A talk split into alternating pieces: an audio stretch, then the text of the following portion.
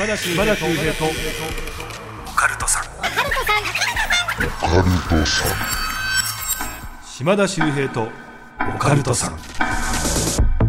怪談都市伝説占いさまざまなオカルトジャンルの専門家をゲストに招きしディープの話を伺っていく島田秀平とオカルトさん。記念すべき第100回の配信でございますゲストは100回の配信にふさわしいビッグゲスト来てくださいました前回に続いてのご登場です YouTube チャンネル直木マンションより直木マンさんですお願いいたしますはい、皆さんこんにちは。直木マンです。よろしくお願いします。ちょっとなんかその挨拶のね言葉言うのちょっと照れてるんじゃないですかちょっとなんか照れてるっていうよりかは、僕、動画確認したらわかると思うんですけど、はい奥から手前に寄ってくるんですよ、挨拶あ的に。確かにあ、わかりましたわか。りましたわかりました今、やっちゃいましたね、僕も。やっちゃってますね、関係ないのに。あと僕も含めスタッフ全員その挨拶を待ってたから ちょっとプレッシャーにはなってきてるかもしれない。普通の挨拶がプレッシャーになってきますね。うわ見れたみたいなとこありますからねそうなんですよありがとうございます今回は、えーはい第100回いや、すごいですよね、100回。記念ですよね。はい、記念ですよね、本そう。ありがとうございます。ありがとうございます。あの100っていう数字だとやっぱりね、はい。まあ、僕が好きな心霊系だと100物語。やったこありますよね。とあります？え、なさすがに あるんですか？僕ね3回ぐらい実はあって。あれって本当に100話語って？そうですそうです。でろうそく消ししていくってやつですか？そうなんです。ねちゃんとやったのは1回だけなんですよライブで芸人10人ぐらいで100話やるっていうのを2回ぐらいやってで3回目は本当に心霊スポットの廃病院めちゃめちゃ広いところに100人集めて番組で。えー。でちゃんと和ろうそく100本立ててやったんですよ。え100話ってどれぐらいかかるんですか全部？だからね短い話にしてくださいねって言って1人だから1分長くて2分ですよとか言ってたんですけどそれでも200分とか300分いっちゃうわけですそうですよね。はい。どどうでした？なんか起きました？その時廃病院では、まあ、ある意味儀式みたいな感じじゃないですか。は何か起きそうだなっていう感じでちょっとした物音とかでみんながパニックになるとかはあったんですけどまあこれと言ってはなかったんですけどただ最初にやった時ですねやっぱ20年ぐらい前なんですけど渋谷に当時あったシアター D はいの中にある、まあ、ちっちゃなライブハウスでお客さん60人かな。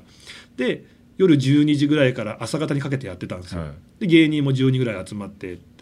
であの時はやっぱり不思議だったのが99話終わった瞬間にザーってこうビルの中まで聞こえるぐらい雨が降ってきたんですね。朝方。えー、急にですか？急にザーってうわってみんなびっくりするぐらい。うわ雨降ってきましたねみたいな。は「うわなんすかね？ああじゃあまあ行きましょう。じゃあいよいよ最後ですよ。100話目じゃあ最後僕話します」って言ったらピタッと雨やんだんですよ。なんかもうそれもなんか不思議ですねなんいて。本当じゃあ短い間だけ短い間だけスコールみたいな。ザーって聞こえて。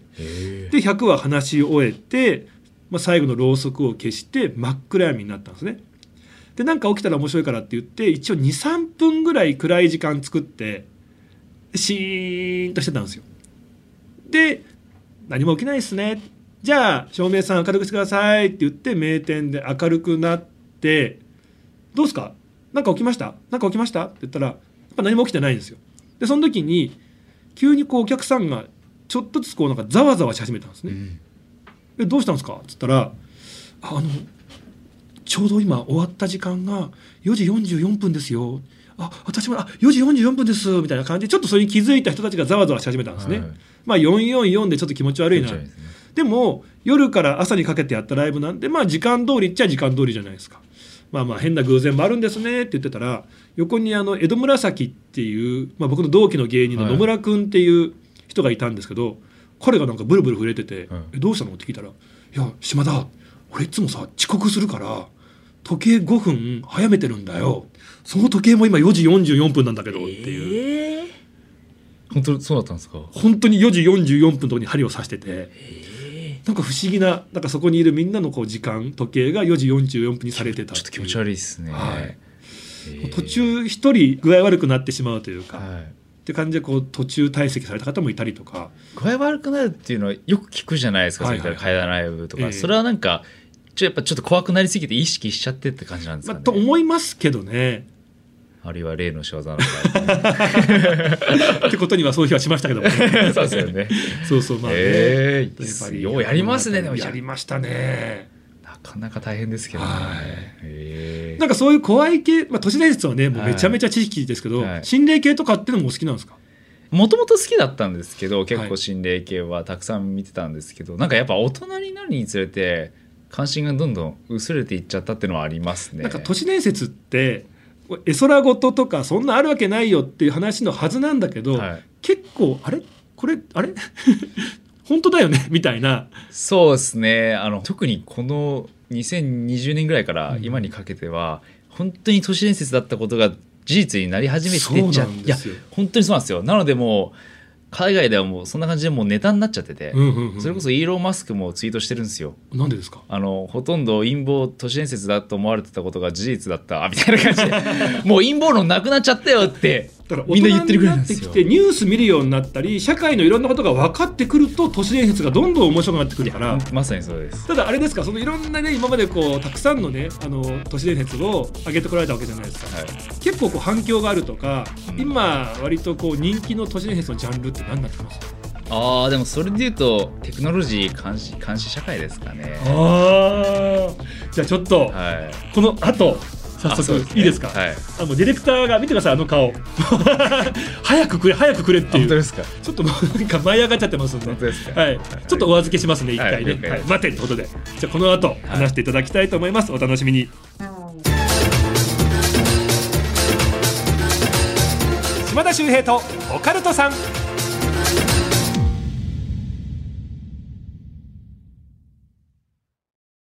ようこそ闇の世界へ。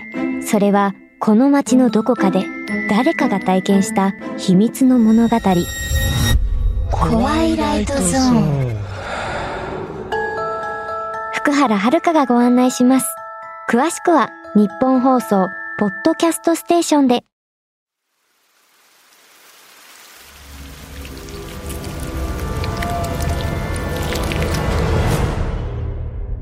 島田秀平とオカルトさん。それでは直樹マンさん、都市伝説。はいはい、お願いいたします。はいあのコロナのパンデミックがあってから本当デジタル社会が進んでるっていうのをみんな感じてますよね。はいはいはい。でこれ本当面白くて結構この社会の流れ世界の流れを研究してる人たちがいて人間の上には絶対何かしらしあの権力者っていうか、うんうん神みたいな存在が絶対に立つ必要があるというんですね。うんでこれなぜかというと自分の前になんか、まあ、例えば先生親神様何でもいいんですけどっていうものが存在していなかったら人間って結構野蛮的な行動に走ってしまうんですよ。快楽主義じゃないですけど、はいはい。欲をフルに出し切っちゃう。なのでそういった神の存在が必要で、うん。人類って宗教的だったじゃないですか、はいはい。アニミズムとかその辺の自然に全て神が宿ってるとかもともとそれがまあ僕たちの神の存在だったんですけど本当時代が変わるにつれ少しずつ科学があの発展していってその神ではなくなって今ではもうあのどちらかというと国家。うん国家権力になってしまったんですね。はい。なのでまあ法律というものがあってその犯罪を犯さないようにみんな生きていると、まあ、それがあるから制約があって、まあ、みんなある種マナーのある行動ができてるんですけどただそれも変わってきてうん。もう今ではテクノロジー科学主義になってきちゃって、ええ。でそれ本当もうみんな肌感覚でも感じてると思います。もうどこ行っても AI ロボット、うんそういったものにあの IoT っつってねインターネット・オブ・シングスって言ってそのインタあのものすべて自分の身の回りにあるものが全部インターネットとつながるって結構言われてるじゃないですか、はいはいはい。なのでもう本当 AI テクノロジーに支配される時代がいよいよ本当に来ててでおそらくみんな恐れてるのが監視社会ですよねそうですね。プライバシーはどうなるのかって、はいでよく都市伝説業界でいう人間性別って言葉があるじゃないですか、はい。結構あのインターネットでデジタルタトゥーって言ってもう、ね社会で生きられないぞみたいなもう本当信用の世界になっちゃってこれからは本当にその自分の検索した言葉誰にどんな言葉を送ったとかどういった職業で働いてる全てがもう監視されててそれである意味こうスコアではないけども点数をつけられて点数でもまさに今そうじゃないですか。そうなって今きてますよね。話題になってるじゃないですかはい。今社会的にも、あのお寿司屋さんの事件とかで話題になってるじゃないですか、みたいな感じで本当にもうその人一人一人の信用スコアがついちゃってで今面白いのがイーロン・マスクがツイッターに就任してからツイッターのやばいこといろいろ暴露しちゃってるんですね。そうですよね。そうなんですよこれなんで、ね、以前ちょっとあの島田さんにお伝えしましたけど全然日本では話題になってなくて、うんそれこそツイッターが FBI とか CIA とタッグになって情報を隠蔽してたっていうのが、まあ、シャドーバンっていうんですけど表向きはい。まあバンっていうと停止させられちゃうね。で停止じゃないですか、もう使えはなくさせられる、ただシャドウっていうのはまあ影のバンですね、うん。なので表向きはバンされてるとわからないんですけど、えー！そうなんですよ。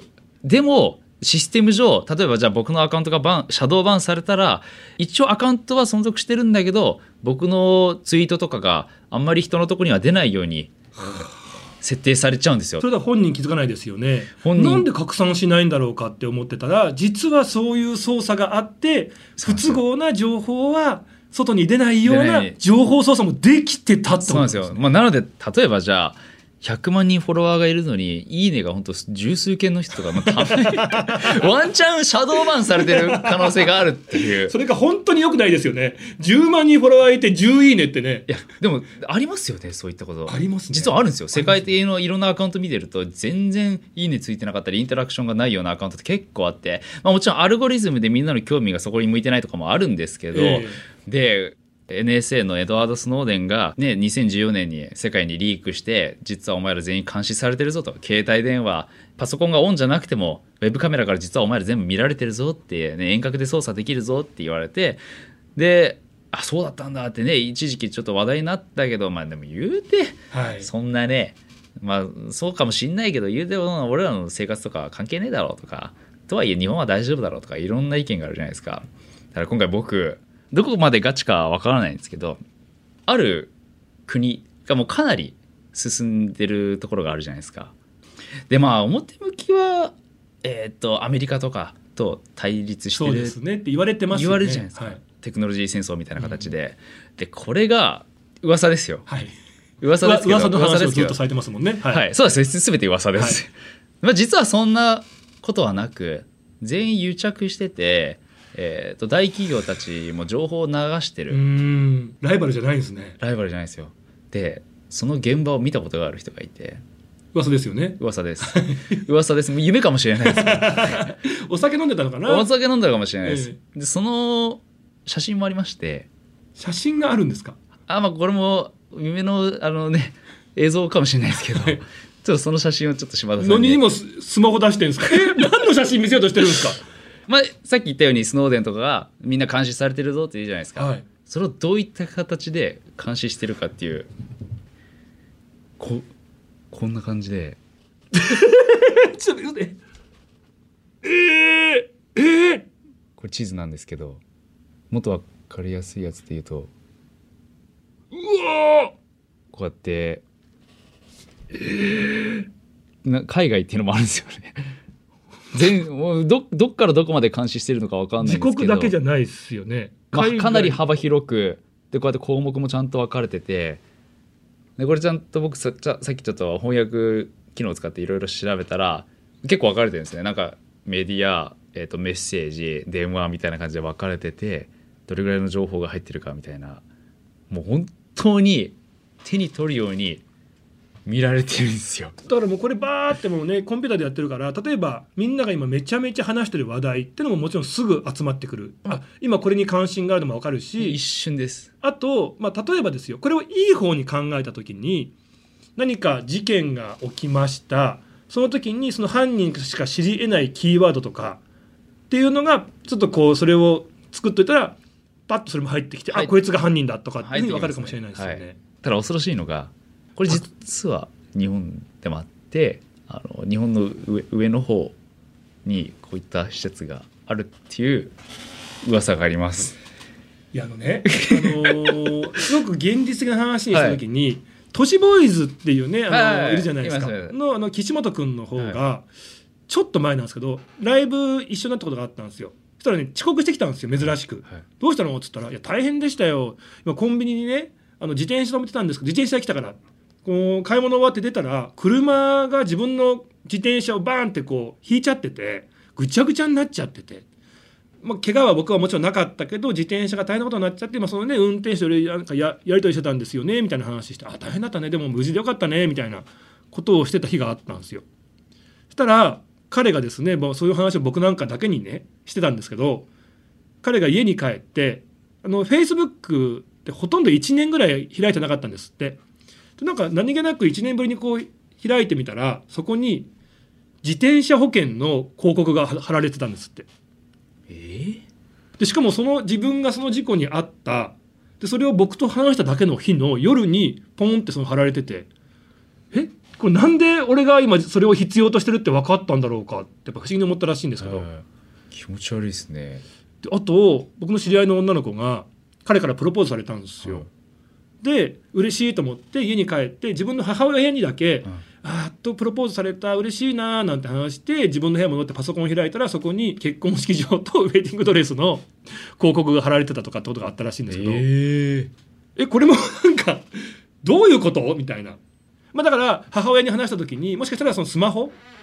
はポンって自分のスマホ置いてあるからとかそういうので何かそのキーワードであ結婚が近いのかみたいなことでそういう気持ち悪いですね。そうなんですよ。でもまあこれはもちろんいい意味で言うと別に監視されてるっていうことは別に悪いことではなくまあ、犯罪の抑止にねつなるなるのであの本当にまあ理想郷じゃないですけど完璧な社会になるっていう意味ではなるじゃないですか、まあでも悪い意味で言うと例えばじゃあ上に立つ人たちがあまり良くない人たちだったらこれを利用されるっていう意味なので。そうですね。反乱分子とかね、うんまさにそうなんですよ。なので別にテクノロジーって別に悪いわけではなく使い方ですよ。使い方本当に表裏があるってだけなので。結構その匿名だからってことをいいことに心ない書き込みをする人とかあるじゃないですか。であれって絶対やっぱやめた方がいいじゃないですか、やめた方がいいですね。それ残るよ。でそれ将来的に点数下がっちゃうよみたいな。うん。ってあるんですけど僕もちろん書き込みとかね一切したことないんですよ今まで、はいもうなんなら書き込み自体したことないんですよ。いいことも悪いことも含めて、はい。ネット上にですか？ネット上に。はいただ俺携帯スマホではいめちゃめちゃエロ動画見てるんですよ。あの僕がこの話するじゃないですか、はい。監視社会の話、えほぼ99%の方が言うのが「やべ俺エロ動画めっちゃ見てる」って。みんなやっぱそこにたどり着くんですよ、そうなんですよね。それ大丈夫ですかね点数。あのそれ権力者からしたらどうでもいいです。ラビマンさんめちゃめちゃ見てますよ。大丈夫？全然大丈夫です。大丈夫ですかね、はい対象外です。対象外対象外。どういうのがじゃああれなんですかね？まあそれこそだから本当に国家を揺るがすような会話をしているような方々ですね。まあ本当にピンポイントで言うとテロリスト。うんうん。なので、えー、と FBI とかツイッターも当初は、えー、とテロリストを特定するためにそういった私たちが介入するっていう名目だったんですよ、噂ですよ。面白いですよねでも。面白いですね。だからまあやっぱり考えたら、まあ、確かにできることなんだよなっていう。えちょっとおっかないですよね。だ最初にね直樹さんおっしゃってたもともとは神がいた。その後国家が今回だけども最近まあそれも由来できて今こう IT とかテクノロジー。になってきた。AI がとにかく優秀で今もう人間なんかを超えちゃってるとかって話あるじゃないですか、はい。じゃあ AI の決定が間違いないんだってなって本当に AI が最高決定権を持っていく世の中になるかもしれないじゃないですか。でそうなった時に AI って下す判決って長い目で見たらすごく正しいのかもしれないけど倫理観とかそうですね。なので一番重要されてるのは AI そのものっていうよりかはどういった設定というかそうなんですよ、をね、AI にするかなんですよね。あの本当にこれもうい話すと1時間ぐらいになるような話になっちゃうんですけど この全て生命の目的が何なのかっていうと多分存続じゃないですか、はい。地球全体とか、うん。人類の今のしてる行動とかが良くなかったとしたらそれはある意味僕たち的に見たらすごい嫌なことですよもちろん。ただその宇宙全体その世界全てを存続させるために人間が今いらないってなったらそれはまあそうねそれが決断だったっていうだけで。そうですよね。なので僕たちよりもはるかに壮大な世界が外にせ広がったっていうことにつながりますね。ね、今人間目線で見てるからね、はい。これはいいんじゃないか悪いんじゃないかって議論されてますけどもっとね上からの目線で見た時にね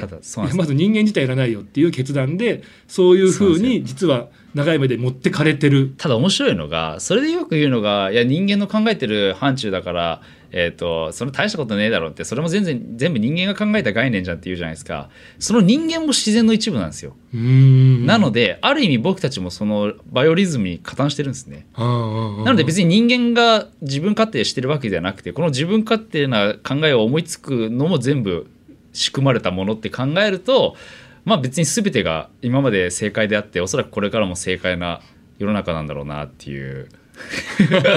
ちょっと深い話になっちゃいましたけど。ね。お酒必要になってきますねこれね。そうですねそうですね、うん。なのでまあ未来は分かんないけど、まあ、なるようになるとしかね僕たちは願っておくしかないですよね。まあ、そんなね今日今回100回という記念すべき回なので、やっぱりこう聞いてる皆さんにじゃあこの直木マンさんからしてじゃあどういうふうに激動の時代生きてったらいいんだっていうふうに、そうっすよね。激動の時代ってことは世の中が変化してるってことじゃないですか、え変化って生きてるから感じることができるじゃないですえか、はいはいはい。なので変化があることはまあありがたいこととして受け止めて、はい。激動なので変化してる社会にそのまますがるのではなくそれに振り回されない生き方はやっぱ自分の生き方を探すことですよね。うん。なので僕は YouTube 始めた当初もそのなんか社会に振り回される生き方がすごい苦痛だったんですよ。うん。なのでその中でどうやって自分の世界自分の考えを構築できるかって考えて YouTube 始めたんですね。例えば何でもいいんですけど、まあ、ニュースとかいろんなの見てていろんな意味を伝えられるじゃないですか。これはこういうものだと。これはこれだって。それをそのまま鵜呑みにするのではなくその一つ一つの物事に自分の価値観概念をつけていくっていうのを習慣づけるとすごい楽になりますね。生きるのが。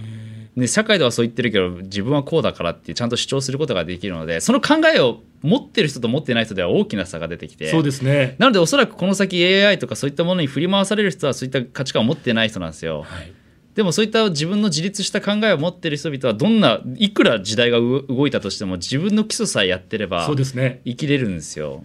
そこがポイントかもしれないだってですね。今本当に10年前20年前に比べて情報の量がもうめちゃめちゃ増えてるっていうそうなんですよ。で増えてるからこそ真実なんて絶対見えないんですよ。はいなので結局は自分で真実を決定する必要があるので向こうから決定された真実を向けられるっていうよりかは自分でそこに一つ一つ意味付けをした方がいいなっていう。まあむもう無理なんですよ。情報どれが真実っていう見抜くのは、ねすごい溢れてますもんね。もう溢れ返っちゃってもうデマ合戦って言うじゃないですかこれからは。本当に真実がより分からなくなる社会になると思います。だから落とし込めようと思ったらね本当にこう捏造でそういうことにできてしまうできてし。まうししそれこそ島田さんの声僕の声ねお互いはっきり分かるじゃないですか違いは。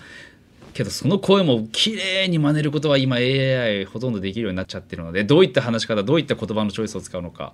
しかもなおかつ最近の AI が本当にすごくて例えばじゃあ島田さん風に階段を語ってくださいって言ったら島田さん風に語ってくれるんですよ。そうか。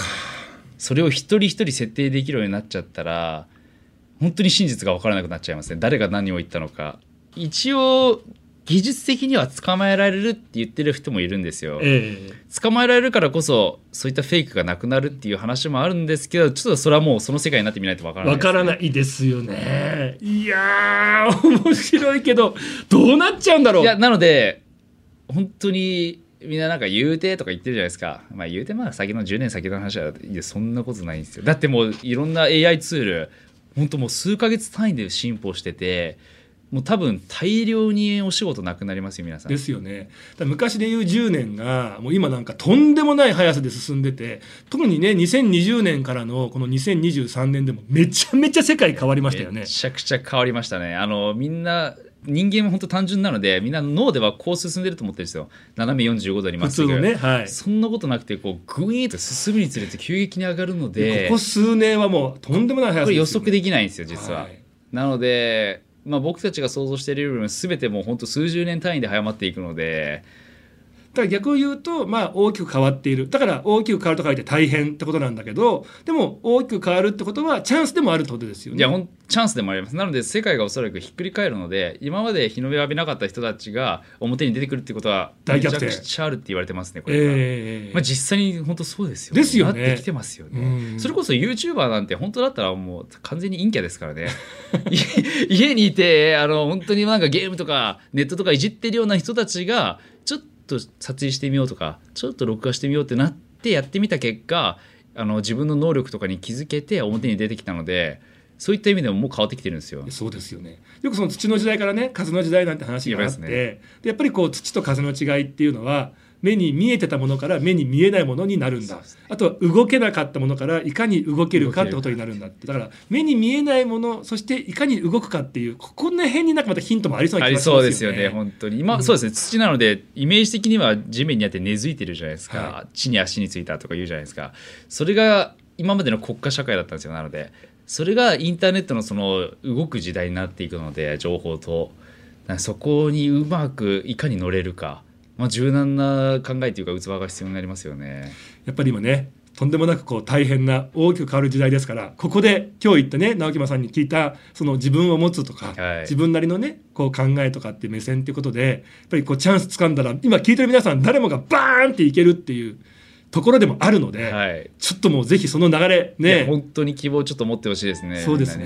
にうん。はい。いやちょっとなんか最終的になんか100回目の放送がちょっとあねなんかモチベにつながるようなああ、ね、明るい未来につながるようなさすが今回そういう話にしていただいたんですねまあまあまあまあその辺は任せてください。あ偶然だったのかな。ありがとうございます。本当に。さあ、お別れのお時間でございます。えーこの番組ですね、あなたからのメールお待ちしております。あなたの周りで起こった不思議な出来事、地元で囁かれているオカルト情報。えー島田周平に聞いてみたいことゲストに呼んでほしい人ぜひ送ってください。宛先は OCT アットマークオールナイトニッポンドットコム OCT アットマークオールナイトニッポンドットコムです。次回もうなんか名残惜しいですが Naokiman さんゲストの最終回でございます。次回ははい。何系というか？あー何系にしましょうかね。まあちょっと違う路線で人類操られてる。ちょっと違う路線になれますでも。やっぱりね今回100回目というね節目でしたけどもやっぱりね100回目よりも101回目が大事ですから。そうですね。それをさらに上 超えていくっていうのが新た なスタートですからね。はい、皆さん楽しみにしていただきたいと思います。直木さんありがとうございました。ありがとうございました。島田秀平とオカルトさん次回もお聞きください。島田秀平の開運ワンポイントアドバイス今回ですね新生活も近いということでぜひ皆さん氏神様にご挨拶をというお話紹介したいと思います、まあ、いろんなねパワースポットありますがやはり一番大事なのは一番近くの神社。いつも近くで見守ってくれている土地神様氏神様なんですね。まあこの新生活でお引越しをされる方ぜひね引っ越し先のね氏神様まずはご挨拶忘れずにしていただきたいと思います。あとねまあ引っ越しはしないけども新しい会社に入るとか新しい学校に入るなんて方その学校や会社の近くにも神社氏神様ありますよね。なのでいいね、えー仕事をしたいとかいい学園生活を送りたいという方まずはねこの氏神様土地神様をね味方につけるってすごく大事ですから、えーご挨拶忘れずにしていただきたいと思います。それがきっとね、えー素晴らしい開運につながるんじゃないかなというふうに思っております。皆さんぜひ、え参拝の方を忘れずに行ってください。島田秀平とオカルトさん。